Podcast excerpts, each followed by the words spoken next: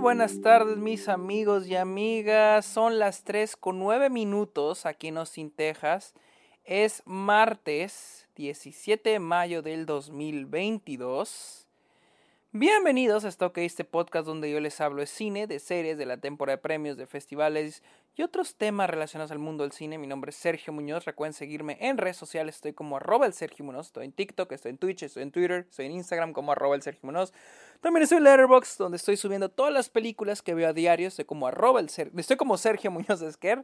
Y los invito a que le caigan a Patreon o se suscriban a Twitch a cambio de beneficios como episodios exclusivos, videollamadas, watch parties entre otros beneficios. Eh, de hecho, en estos días voy a mostrar mi nuevo cortometraje Lisa y Carla. Por si lo quieren ver, vayan a verlo a Patreon. Amigos, ayer vi dos películas. Vi Doctor Strange in the Multiverse of Madness y vi Vortex, la nueva película de Gaspar Noé. Y en esta ocasión voy a hablarles de la segunda. Vamos a hablar de Vortex, de Gaspar Noé, película que se estrenó de hecho el año pasado en, este, en Cannes.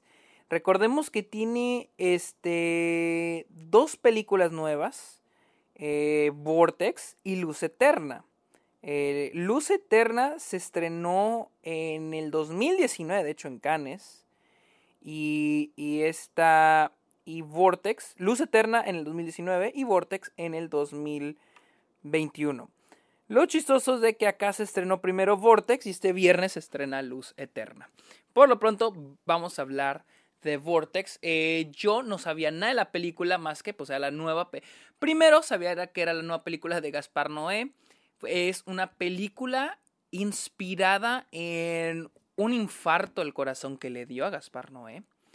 Y está interpretada por Darío Argento, sí, el Darío Argento, el director de Profondo Rosso. Eh, eh, interpretada por Leslie Darío Argento y François Lebon. Este. No, sus personajes creo que no tienen. Este. Él, es Louis, ella es él. Esta es la historia de una pareja. Este, pues les digo, Darío Argento y François Lebon. Eh, donde él tiene que cuidar de ella, ya que ella padece demencia. Este, y pues esta es la historia, las vivencias de esta pareja ya, ya grande en sus últimos años de vida. Ah, este, este es, esta es una película muy diferente a lo que ha hecho Gaspar Noé. No he visto sus primeras películas, yo he visto a partir de Irreversible, he visto Irreversible, he visto Enter the Void, he visto Love, he visto este, Climax, Climax este, esta es una película más personal, les digo, es una película que inspiró a Gaspar Noé. Eh, perdón, es una película cuya inspiración fue un, infarto que él tuvo. Este, y pues la película trata más que nada, pues es un, es un retrato sobre la vida misma.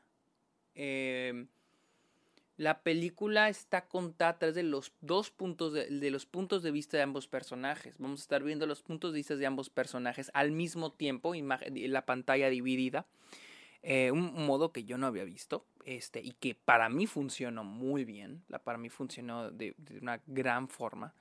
Este, y siento yo que este, la película tiene esta metáfora sobre el estar con alguien, ¿no? Porque esta es una película, es una historia de amor, pero no es típica historia de amor, es una historia de amor sobre lo que somos capaces de hacer por nuestra pareja, este, en los peores momentos. Y creo que ahí es donde se ve el, el amor real. Es una película que habla sobre el amor los efectos que el amor tiene en la mente y en el corazón. Una vez que la vean, entenderán esto que les, que les acabo de, explicar, que les acabo de decir. Y les digo, cuando digo de que esta es su película más diferente, es de que es una película más lenta eh, y, como dije, más personal. Sin embargo, su estilo está ahí. Su estilo está ahí en contando una historia más íntima, una película más íntima donde entra hasta no sé, eh, hasta los pequeños momentos de los personajes. Creo que los seres humanos tenemos pequeños momentos y eso es lo que me gusta mucho esa película, de que Gaspar Noé se tome el tiempo de hablarnos, de mostrarnos esos pequeños momentos entre nuestros personajes. Siento yo también que con esta película, al saber un poquito el contexto en la que hizo Gaspar Noé a través de, la enfermedad, bueno, no enfermedad, pero el problema que tuvo, no, sé si fue el corazón, una hemorragia en el cerebro, eh, casi muere. Eh, y siento que eh, esta película es una...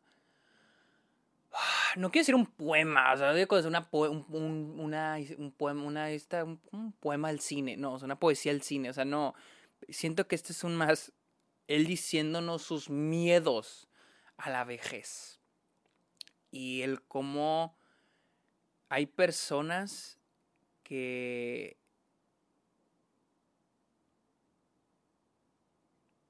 que se ven, ah, trato de formular las palabras, que se ven más afectadas en el corazón que en la mente. No solo física, no solo literalmente. Este, y, creo que, eh, les digo, siento que esa película funciona muy bien. Es una película que inicia y dices, ay, qué linda, y al final dices, verga, que acabo de ver. O sea, terminas con una tristeza pesadísima es una película muy depresiva. Y digo, si creen que las películas de Gaspar no son muy depresivas, esta es más porque es muy realista. Es exageradamente realista. No esperen ver otra Enter the Void, no esperen ver otra Climax, no, no, esperen ver otra Irreversible. Porque esta es una película que sí, al igual que todas esas, es muy depresiva, pero esta es muy realista. Muy, muy realista. Eh, Digo, la dirección de Gaspar Noé no falla. Me gusta que su estilo está ahí, pero que esta película se siente personal. Se siente que él nos está queriendo decir algo. Me gusta Climax, Climax me gusta mucho, es una película disfrutable, pero no es una película donde yo sienta que el autor me está hablando. Es una película que me divierte, me entretiene, digo, ah, está buena, pero no siento que, Gaspar Noé. En esta película sí siento que Gaspar Noé me está hablando. Eh, algo que hay que aplaudir, cabrón, es las actuaciones. Todos, desde Dario, Dario Argento es excelente, François Lebon también, Alex Lutz que interpreta a Stefan, el hijo de la pareja. Todos en esta película son extraordinarios.